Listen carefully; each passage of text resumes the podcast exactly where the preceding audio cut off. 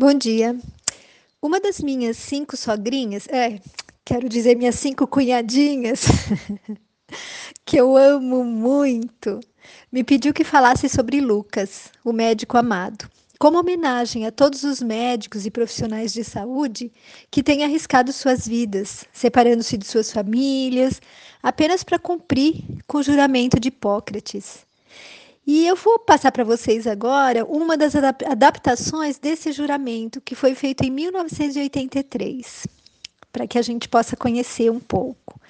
Diz assim: Prometo solenemente consagrar a minha vida ao serviço da humanidade. Darei aos meus mestres o respeito e o reconhecimento que lhes são devidos. Exercerei a minha arte com consciência e dignidade. A saúde do meu doente será a minha primeira preocupação. Mesmo após a morte do doente, respeitarei os segredos que me tiver confiado. Manterei por todos os meios ao meu alcance a honra e as nobres tradições da profissão médica. Os meus colegas serão meus irmãos. Não permitirei que considerações de religião, nacionalidade, raça, partido político ou posição social se interponham entre o meu dever e o meu doente. Guardarei respeito absoluto pela vida humana desde o seu início, mesmo sob ameaça, e não farei uso dos meus conhecimentos médicos contra as leis da humanidade. Faço essas promessas solenemente, livremente e sob a minha honra. Olha, gente, que lindo. Acho que essa, não sei se essa, se esse ainda é o juramento que todos os médicos fazem, né, após a sua formatura, mas esse foi o, o, o refeito, vamos dizer assim, em 1983. E eu achei muito profundo e amplo, né? Esse juramento e é um juramento que muitos heróis atualmente têm cumprido fielmente. Bom, Antes de falar sobre Lucas, eu gostaria de mencionar primeiramente o médico dos médicos, Jesus, que com a sua terapia de amor nos cura, nos consola, dá a receita para que adoeçamos menos, bem menos, durante a nossa permanência aqui na Terra. Jesus foi chamado de um médico dos médicos porque ele manipulava as energias, produzindo a cura do corpo e da alma, que são os chamados milagres.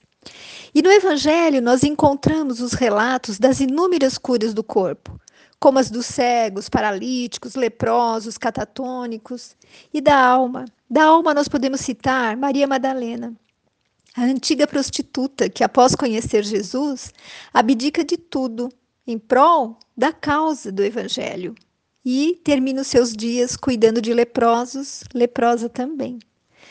E Saulo de Tarso, que após a memorável passagem de Damasco, ele deixa de ser o cruel perseguidor dos cristãos para renascer como Paulo, o maior e mais brilhante divulgador dos ensinamentos de Jesus.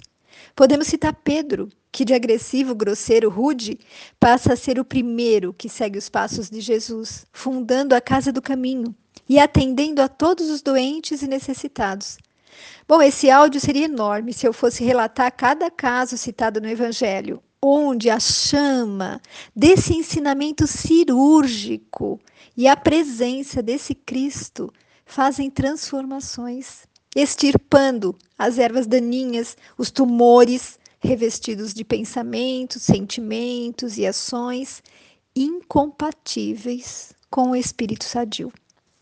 E existe um livro de José Carlos de Luca chamado Médico Jesus, que nos leva a conhecer a personalidade do mestre sob essa ótica, e eu recomendo a leitura.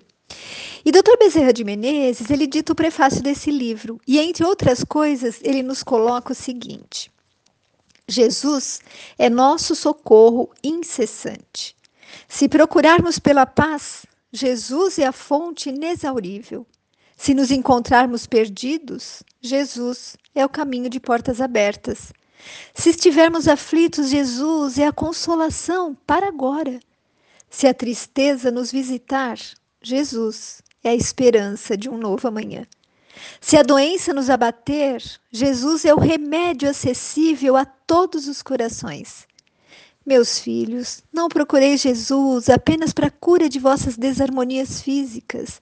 Procurai-o também como médico sublime de vossas almas, pois em toda doença física o que encontraremos sempre é um espírito enfermo, necessitado de amor. Jesus continua sendo nosso divino médico, receitando amor por solução das nossas dores, pois somente o amor é remédio capaz de afastar a doença do egoísmo para bem longe do nosso caminho. Bom, quanto a Lucas, não encontramos muitas referências, porque a Bíblia fala pouco sobre ele. Ele é mencionado, para vocês terem uma ideia, somente três vezes pelo seu próprio nome no Novo Testamento. Pouco se sabe a respeito da sua vida. Alguns acreditam que ele foi do grupo dos 70 discípulos, mandados por Jesus a evangelizar, ou foi um daqueles gregos que desejavam vê-lo. Nós sabemos que provavelmente ele era um gentil, convertido pelos primeiros discípulos de Jesus, e escreveu seus livros pensando no público não judeu, que não, aquele que não conhecia o Antigo Testamento tão bem. E ele procurou explicar como Jesus veio para todos no mundo mesmo para quem não era bem visto na sociedade, mostrando então que todos somos irmãos e filhos do mesmo Pai.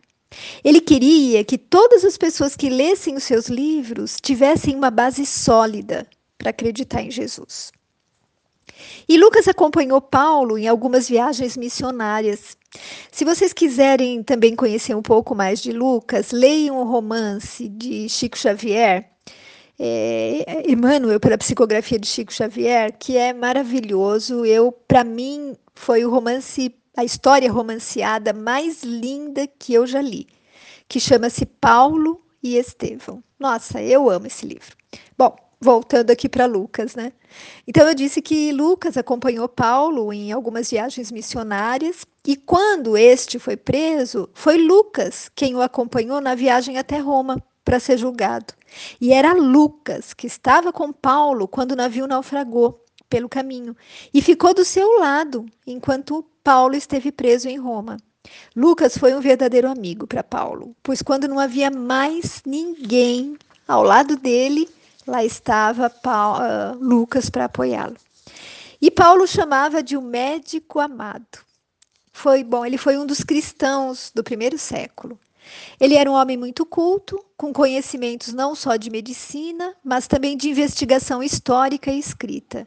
Era um estudante da natureza humana e conhecedor da constituição humana. Lucas não conheceu Jesus pessoalmente, é o que se acredita, né? Mas ele deve ter sido, acredita-se, né, que ele foi discípulo dos apóstolos de Jerusalém e depois foi discípulo de Paulo de Tarso quando o acompanhou nas suas viagens.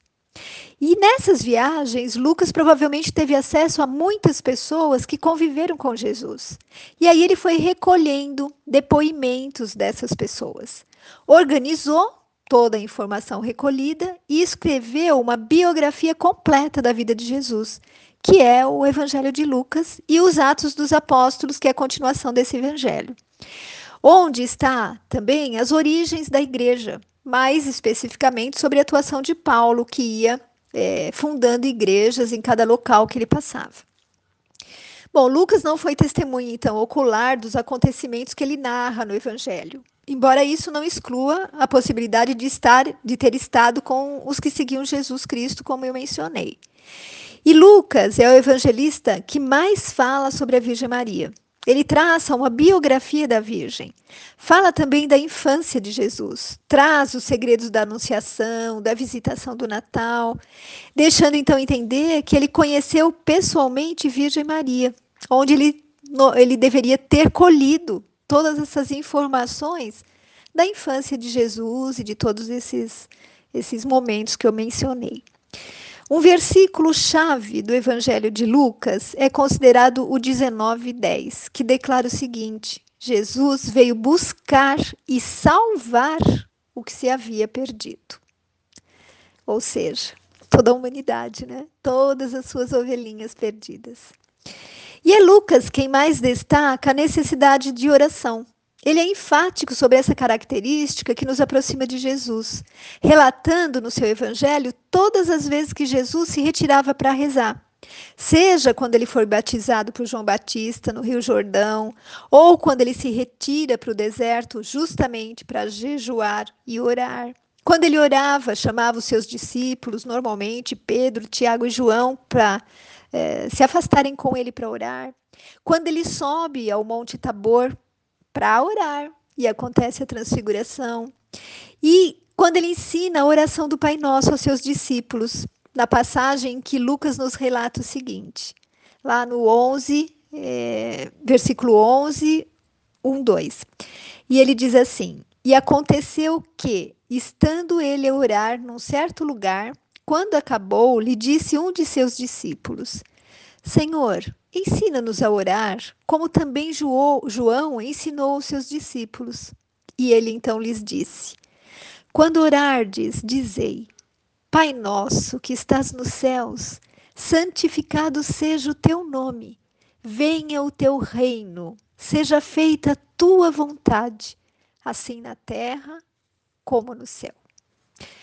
Olha, gente, eu não sabia que Lucas é quem havia citado aí o Pai Nosso. Bom, Lucas destaca que Jesus então orava muito e a sua devoção despertou o desejo dos seus discípulos de aprenderem a orar, como Jesus fazia. E o que nós seguimos até hoje, não é mesmo? Bom, a crítica moderna, examinando o vocabulário do Evangelho de Lucas, confirma essa antiga tradição de que ele era médico, excelente escritor, preocupado em se manter fiel aos fatos históricos e politicamente com as injustiças sociais. Lucas serviu Jesus com perseverança. Solteiro, sem filhos, morreu com 84 anos de idade. Existem várias versões sobre o local e como ele morreu. Uma versão registra que ele foi martirizado em Patras e, segundo outras, em Roma ou ainda em Tebas. Bom, meus amigos, após Jesus, e Lucas, que possamos nos lembrar de todos os médicos e profissionais de saúde que foram convocados pelo sistema, pelos governos, né? Ou por suas consciências, a trabalhar à frente dessa batalha contra o coronavírus. A todos eles, o nosso carinho, o nosso agradecimento e o nosso mais profundo respeito. Fique com Deus. Beijos de quem se preocupa com você.